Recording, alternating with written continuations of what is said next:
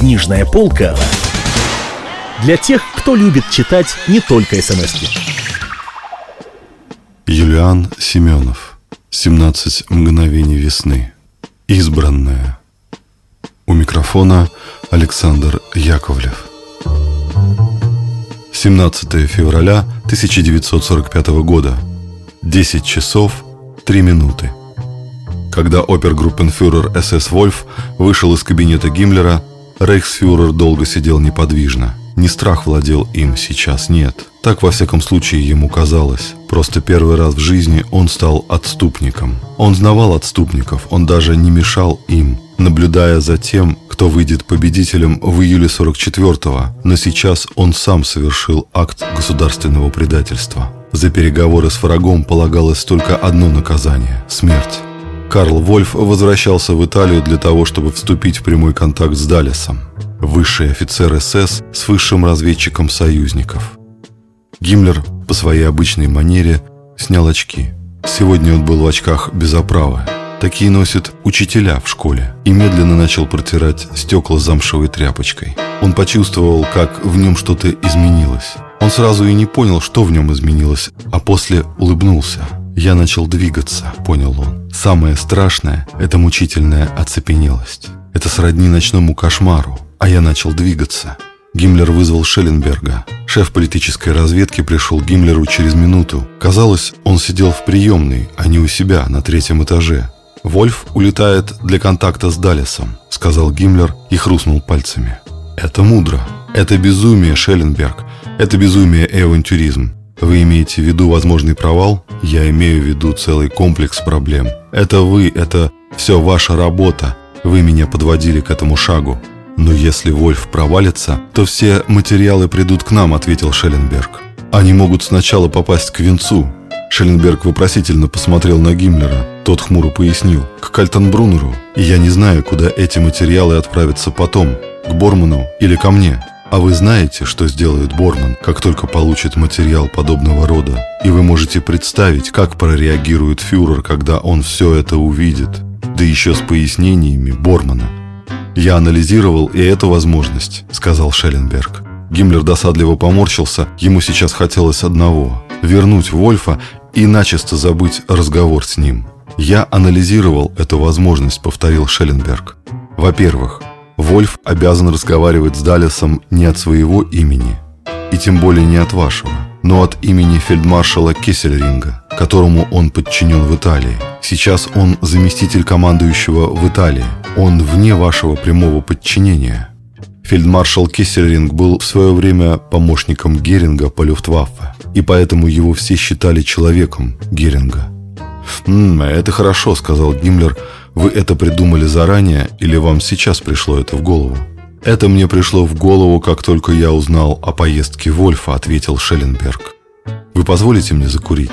Да, пожалуйста, ответил Гиммлер. Шелленберг закурил. С 1936 года он курил только Camel и никаких других сигарет не признавал. Однажды в 1942-м, после того, как Америка вступила в войну, его спросили – «Откуда у вас вражеские сигареты?» Шелленберг ответил, «Воистину, купишь американские сигареты, скажут, что продал родину».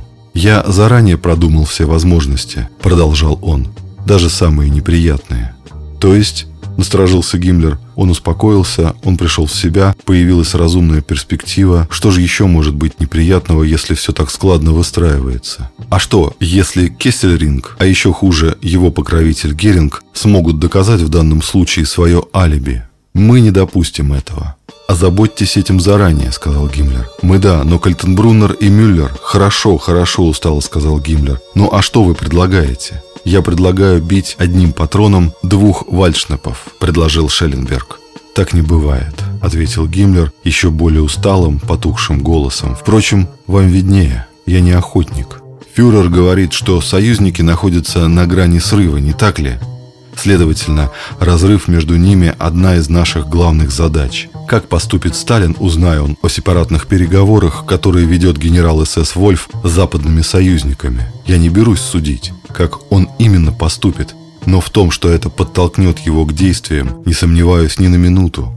Следовательно, поездка Вольфа, которую мы закодируем как большую дезинформацию Сталина, это на благо фюрера. Наша легенда «Переговоры – это блеф для Сталина». Вот так мы объясним фюреру операцию в случае ее провала, сказал Шелленберг. Гиммлер поднялся со стула, он не любил кресел и всегда сидел на канцелярском старом стуле, отошел к окну и долго смотрел на развалины Берлина. Две женщины катили перед собой коляски с малышами. Гиммлер вдруг подумал, я бы с радостью уехал сейчас в лес и там переночевал у костра. Какой же Вальтер умница, боже мой. Какой же он умница. Я подумаю над тем, что вы сказали, не оборачиваясь, заметил Гиммлер. Он хотел взять себе его победу. Шелленберг ее с радостью отдал бы рейхсфюреру, он всегда отдавал ему и Гейдриху свои победы. «Вас будут интересовать детали или мелочи додумать мне самому?» – спросил Шелленберг. «Додумайте сами», – ответил Гиммлер, но когда Шелленберг подошел к двери, он обернулся. «Собственно, а в этом деле не должно быть мелочей. А что вы имеете в виду?» «Во-первых, операция прикрытия, то есть надо будет подставить чью-то фигуру чужую, не нашу, для переговоров с Западом. А потом мы передадим материал об этом человеке фюреру в случае надобности. Это будет победа нашей службы разведки. Сорвали коварные замыслы врагов. Так, по-моему, вещает сейчас Геббельс. Во-вторых, за Вольфом будут смотреть в Швейцарии десятки глаз. Я хочу, чтобы за десятками пар глаз западных союзников наблюдали еще 5-6 моих людей. Вольф не будет знать о наших людях, они будут гнать информацию непосредственно мне. Это будет в довершении ко всему третье алиби. В случае провала придется пожертвовать Вольфом, но материалы наблюдений за ним лягут в наше досье.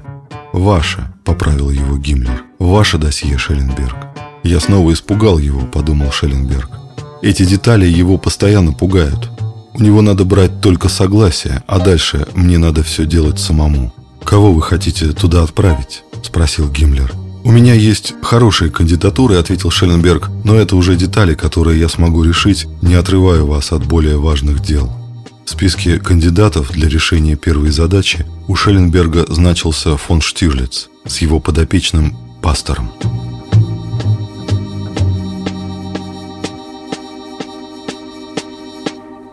Книжная полка для тех, кто любит читать не только смс -ки.